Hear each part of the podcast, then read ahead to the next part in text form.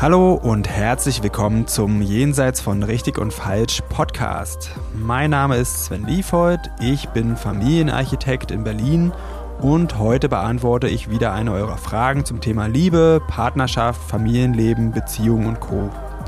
Ihr könnt mir gerne weiterhin Fragen zukommen lassen, am besten über Instagram. Da findet ihr mich unter sven.liefold.familienarchitekt und jetzt geht's los. Hallo Sven. Hallo Mika. Ich habe hier heute eine Frage für uns beide. Die lautet, was macht eine gute Beziehung aus? Ja, das ist die Frage. Das ist die Frage, genau. Die spielt immer eine Rolle. Sowohl in der Paartherapie geht es darum, ich bin da meistens derjenige, der, der das entscheiden soll, sagen soll. Auf, auch auf Instagram bewegt das ganz viele. Äh, ich glaube, da geht es einfach ein bisschen um Orientierung und Unsicherheit, ob man vielleicht zu viel verlangt oder zu wenig. Auch vielleicht Menschen, die über Trennung nachdenken, auch überlegen, was ist überhaupt möglich in einer Beziehung. Deswegen dachte ich, wir machen da mal eine Folge draus. Ja, sehr schön. Ja, ich habe mich das auch schon öfter gefragt. Also ich hatte ja auch schon einige Beziehungen, aber hm. Waren da gute dabei? Jetzt mal ganz ehrlich, mhm. glaub, also nein. Nicht? Ich Im Nachhinein sagen, oder währenddessen auch nicht? Doch währenddessen schon, auch mal in Phasen schon, würde ich sagen. Und was, was mich gerade beschäftigt, ist, was heißt denn überhaupt gut? Gut kann ja auch sein, dass ich viel gelernt habe in dieser Beziehung. Gut kann ja auch sein, dass äh, bestimmte Aspekte gut waren. Ja. Aber ich glaube, vielleicht, ich bin vielleicht auch zu kritisch.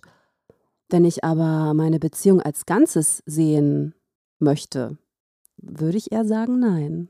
Mhm. Okay. Ich hoffe, die Ex-Partner, die hören jetzt nicht zu. Ich hoffe, sie hören zu. Oder so, auch gut. Ah, interessant. Ich bin ja der Meinung, gut, also so eine allgemeine Skala gibt es nicht. Also gut ist immer, was geht da bei mir in Resonanz? Also fühle ich mich wohl? Und die Werte, die ich habe, kann ich die hier leben? Ist da Platz für? Und teilen wir die auch? Und inwieweit wie viel Raum kriegt das Genießen, wie viel Raum kriegt da Entwicklung, aber auch da, das ist immer den persönlichen Vorlieben entsprechend dann gut oder schlecht. Also allgemein das zu sagen, ist sehr, sehr schwer, finde ich. Glaube ich auch, weil ja jede Paarbeziehung so super individuell ist. Also manche Menschen wollen sich täglich sehen oder wollen zusammenleben. Manchen reicht es sich einmal in der Woche zu sehen und äh, was ist jetzt gut und was ist jetzt, welche Art ist jetzt nicht gut ich glaube, wichtig ist, dass ähm, sich beide Partner relativ einig sind in den Hauptwerten.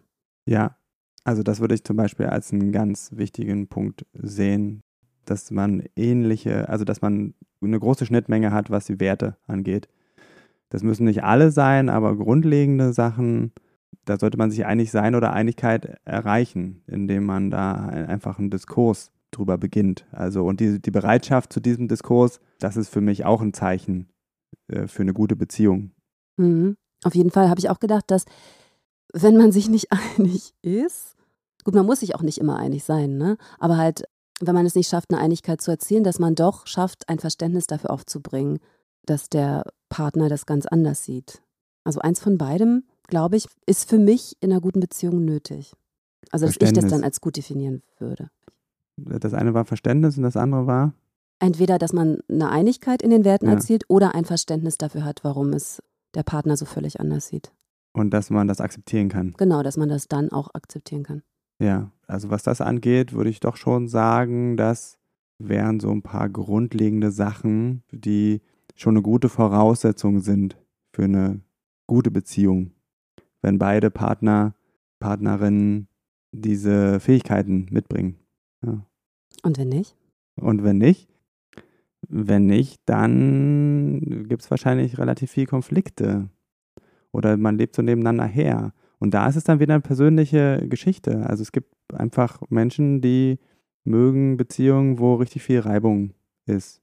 Ja, und dann für die ist es auch Leidenschaft, die, das gibt dann vielleicht auch so ein Prickeln. Oder die mögen es, wenn man einfach sowas wie eine gemeinsame Basis hat, aber ansonsten macht jeder so sein Ding oder ihr Ding. und das wird als eine große Qualität erfahren, in solchen Fällen kann das dann trotzdem auch gut werden. So, jetzt sind wir ja schon mal uns einig. Die Antwort auf die Frage lautet, es kommt drauf an. Damit würde ich es heute nicht bei belassen, sondern vielleicht doch mal ein paar persönliche Beispiele nennen, dass sich die Zuhörer in ein Bild machen können. Wenn du Lust hast, würde ich gerne damit anfangen, dass du mal sagst, warum findest du denn in der Summe, dass deine Beziehungen nicht gut waren? Also was waren so die, die Sachen, wo du sagst, nee, stelle ich mir anders vor? Also total einfach wäre es ja jetzt, wenn ich sagen würde, die waren einfach super unreif. Alle Männer, mit denen ich jemals zusammen war. also wenn ich die ganze Schuld denen überhelfen würde. Aber nein, ich bin ja sehr selbstreflektiert und ich muss sagen, ich habe da schon einen Beitrag geleistet. Mhm. Also es war unterschiedlich. Es war, ich hatte oft das Gefühl, nicht wichtig genug zu sein. Ich hatte mal eine Beziehung, äh, habe ich glaube ich hier auch schon mal erzählt. Dieser Mann wollte immer nur Rad fahren in seiner Freizeit. Also wirklich. Ich habe mich da einfach nicht gesehen gefühlt und das hat ganz, ganz viel Streit verursacht. Ich konnte nicht verstehen, warum das immer Vorrang hat. Und ich hatte das Gefühl, ich muss immer darum kämpfen, dass ich irgendwie was kriege, also Zeit, Zeit also, mit ihm also kriege. Alles musste sich dem Hobby unterordnen, die Zeit, eure gemeinsame Zeit, eure Freizeit, ist das so? Ich habe das so gesehen, ja. Mhm. Wahrscheinlich war es gar nicht so, vielleicht war es mir einfach nur zu viel. Ist jetzt auch schon viele Jahre her, aber ich habe das damals so gesehen und ich konnte überhaupt nicht verstehen, warum jemand so eine krasse Leidenschaft für irgendwas empfindet, bis ich angefangen habe zu tanzen. Und in den ersten Jahren habe ich das total viel gemacht und da konnte ich das plötzlich dann verstehen. Allerdings, ähm, ja, hätte ich nicht meine ganze, ganzen Beziehungen dieser Sache untergeordnet. So. Mhm. Aber ich konnte es zumindest ansatzweise verstehen. Und ich glaube, mit dem Wissen, wenn ich das damals schon gehabt hätte, hätte ich ihm auch mehr Verständnis entgegengebracht und dann hätte er vielleicht auch mehr Lust gehabt, mit mir Zeit zu verbringen. Ja, vielleicht. Eine andere Möglichkeit wäre noch ein gemeinsames Hobby. Ne? Also wenn du auch Radsport begeistert gewesen wärst, dann hätte es wahrscheinlich super gepasst. Ne? Oder glaube ich nicht. Also nein, es, es wäre keine Möglichkeit gewesen, weil der so krass drauf war, dass man das selbst als sehr fitte Frau einfach äh, hätte nicht leisten können, was er als supersportlicher Mann da hingelegt hat. Also es wäre auch ein Ärgernis trotzdem gewesen okay, wahrscheinlich. Das grenzt nochmal die Zielgruppe ein. Also du hättest schon Leistungssportlerin sein Richtig, müssen. Richtig, ich hätte Leistungssportlerin sein müssen, damit das für uns beide ein tolles Hobby gewesen wäre. Mhm. Also du wirst sagen, wenn jemand sehr leidenschaftlich und auch äh, sehr professionell ein Hobby betreibt, dann könnte es schwierig werden, wenn man nicht in ähnlichen Raum sich bewegt und das richtig gut findet. Ich fand das super schwierig damals.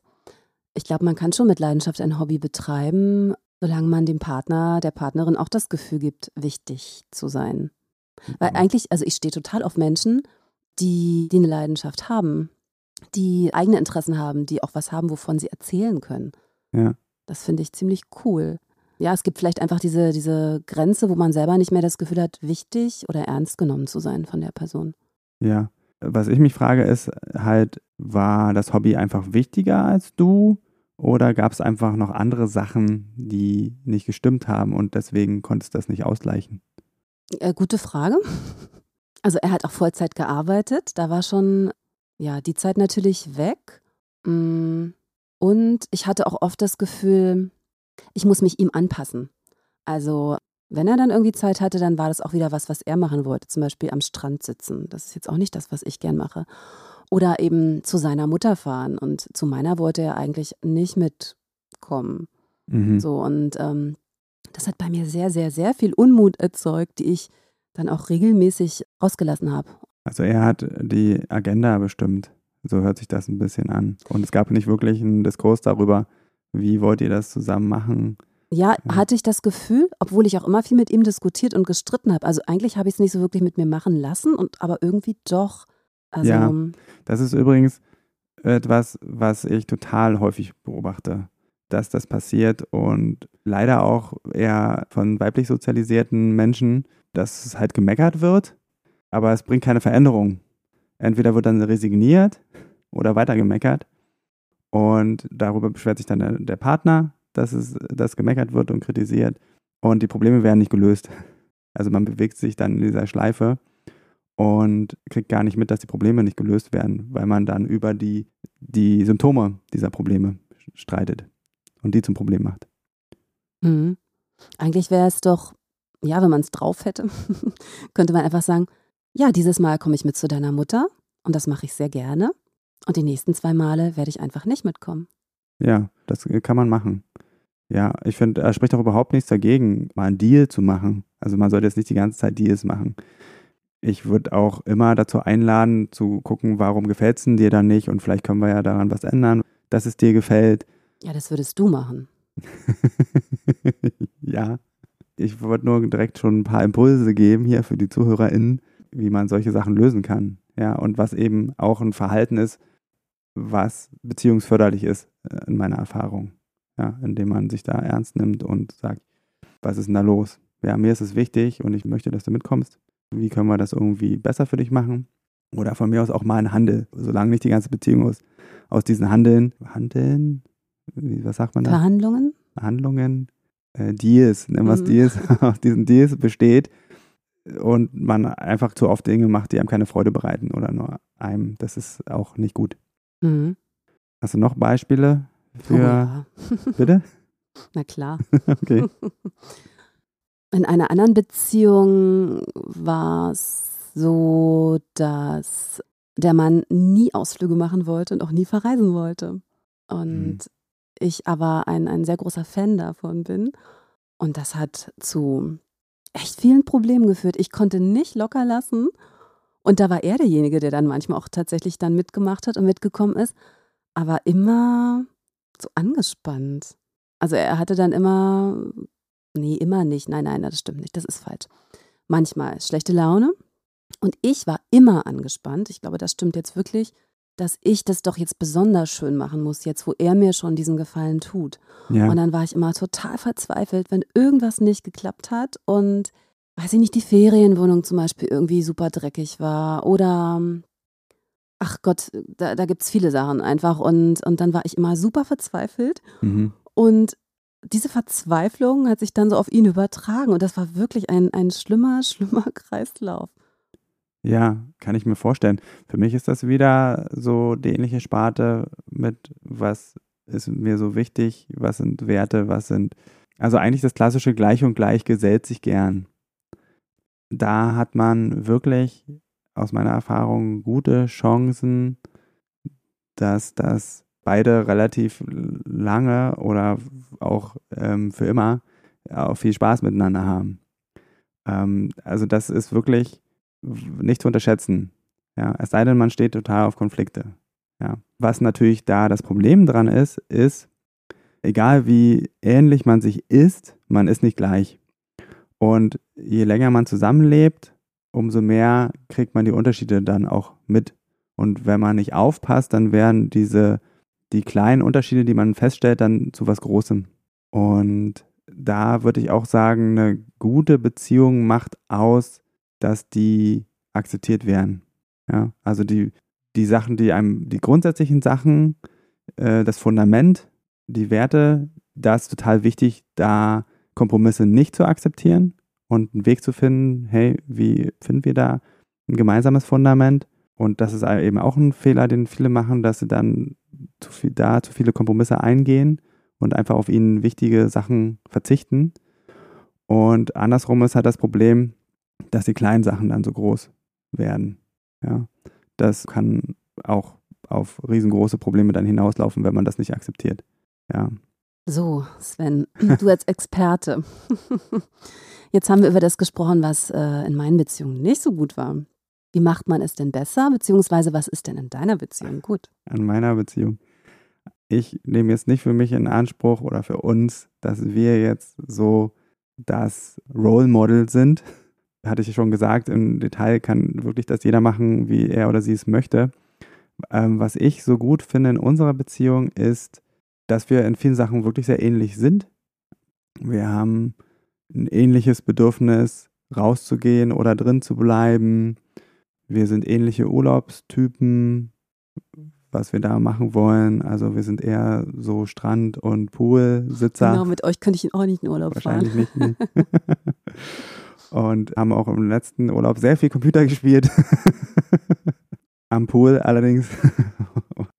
Also das ist wirklich was, was sehr entspannt ist, dass wir da ähnlich ticken. Ansonsten bei den Dingen, wo wir unterschiedlich sind, ist halt das Verständnis groß. Und wir schaffen es immer, uns auf die gemeinsamen Werte zu besinnen.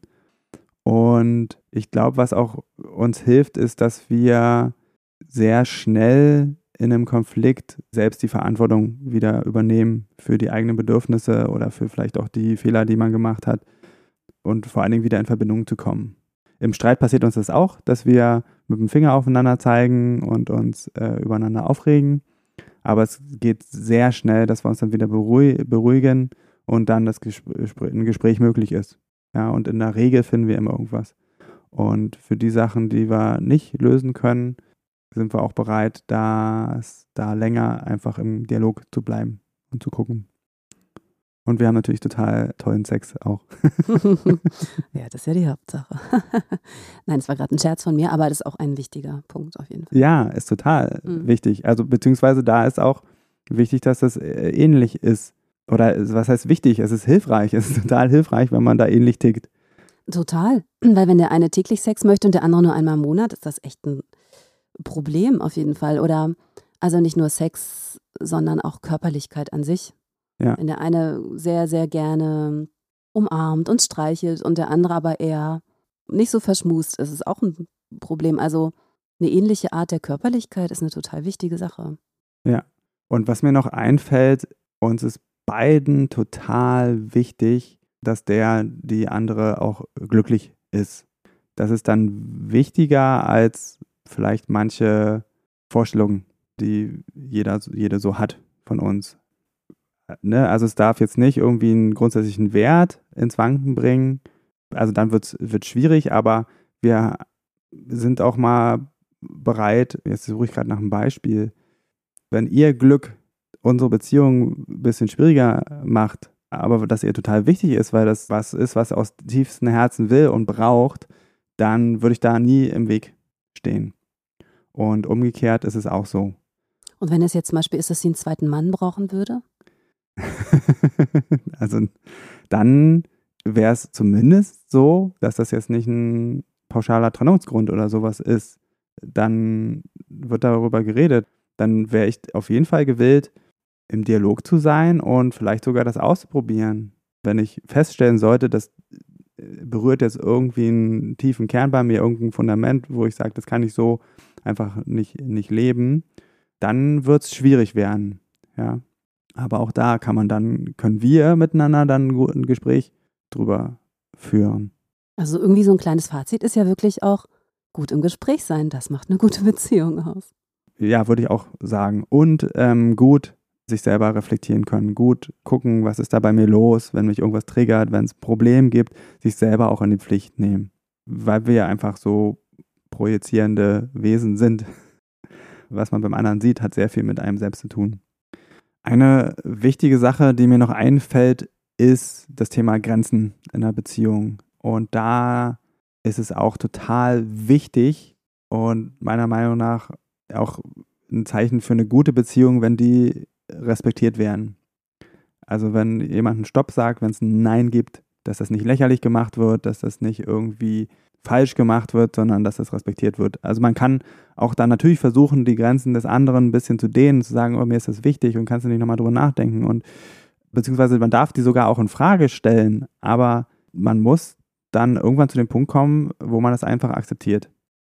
Was dann zusätzlich wichtig ist, dass man auch auf seine eigenen Grenzen achtet. Also einmal kann der Partner da das respektieren und der andere Weg ist, dass man selber natürlich auch seine eigenen Grenzen spürt und die kommunizieren kann und äh, vielleicht auch gucken kann, da ist mir möglich, noch ein bisschen mich zu dehnen oder hier ist einfach ein Stoppschild bei mir, das, das ist einfach eine Grenze, da will ich auch nicht rüber und das auch klar kommunizieren zu können. Ja, weil das ist wirklich total schwierig in einer Beziehung, wenn das unklar ist, äh, wenn das schwammig ist oder wenn jemand immer wieder das ignoriert. Das ist auf Dauer kein Zustand, in dem es wirklich angenehm ist zu leben. Das wäre jetzt mal eine sehr pauschale Aussage von mir, aber ich, ähm, würde sagen, auf 99 Prozent der Beziehungen trifft das zu, dass das hilfreich ist. Ja, würde ich auch sagen. Ich bin jemand, der ein Nein auch nicht so gut akzeptieren konnte. Das hat vielleicht auch etwas dazu beigetragen. Ich kann das auch nicht gut akzeptieren, aber ich kann es akzeptieren. Und dann muss ich halt gucken, was ist da los bei mir, dass ich so schwer akzeptieren kann. Das heißt nicht, dass es einem nicht schwerfallen darf. Es heißt nur, dass man irgendwann zu dem Punkt kommen muss. Ja. Und dann muss man gucken, welche Bedeutung hat das Nein jetzt. Ne? Da sind wir wieder bei den Grundwerten. Wenn das was Großes, das Nein was Großes betrifft, dann ist es wirklich ein Problem und das muss man ganz klar machen und dann sagen, okay, da müssen wir uns dann jetzt über unsere grundlegenden Werte hier mal unterhalten und gucken, wie wir dem Raum geben können oder ob das nicht möglich ist. Und dann muss man wirklich überlegen, wenn da ganz wichtige Sachen keinen Raum finden, ob die Beziehung dann unbedingt Bestand haben muss. Aber vorher darf man ganz viel ausloten und miteinander reden. Du guckst mich ja gerade so an, sollten wir als Schlusswort nehmen oder was bedeutet also der Ja, Glück? ich fand, äh, aber ich sage ja meistens diejenige, das war ein gutes Schlusswort, ne? Ich wollte nicht schon wieder diejenige sein, aber ich finde, das war eins. Okay, das ist für mich in Ordnung. Dankeschön. Gut, dann danke ich dir für heute und bis zum nächsten Mal. Bis bald. So, das war's für heute mit Jenseits von Richtig und Falsch. Vielen Dank fürs Zuhören. Wenn dir die Folge gefallen hat, dann abonniere doch den Podcast, schreib mir einen Kommentar und empfehle mich weiter. Und wenn du jetzt auch sagst, Podcast hören ist ja ganz gut, aber ich will noch mehr in meinen Beziehungen bewegen, oder du hast es ausprobiert und das hilft nur kurz, weil du immer wieder in alte Muster zurückfällst, dann fühle dich herzlich eingeladen zu einem kostenfreien Kennenlerngespräch. Da schauen wir uns gemeinsam ganz in Ruhe deine Situation an und ich prüfe, ob ich dir weiterhelfen kann und verrate dir dann natürlich auch wie. Am besten du klickst gleich auf den Link dazu unten in der Beschreibung und dann sehen wir uns. Ich freue mich auf dich.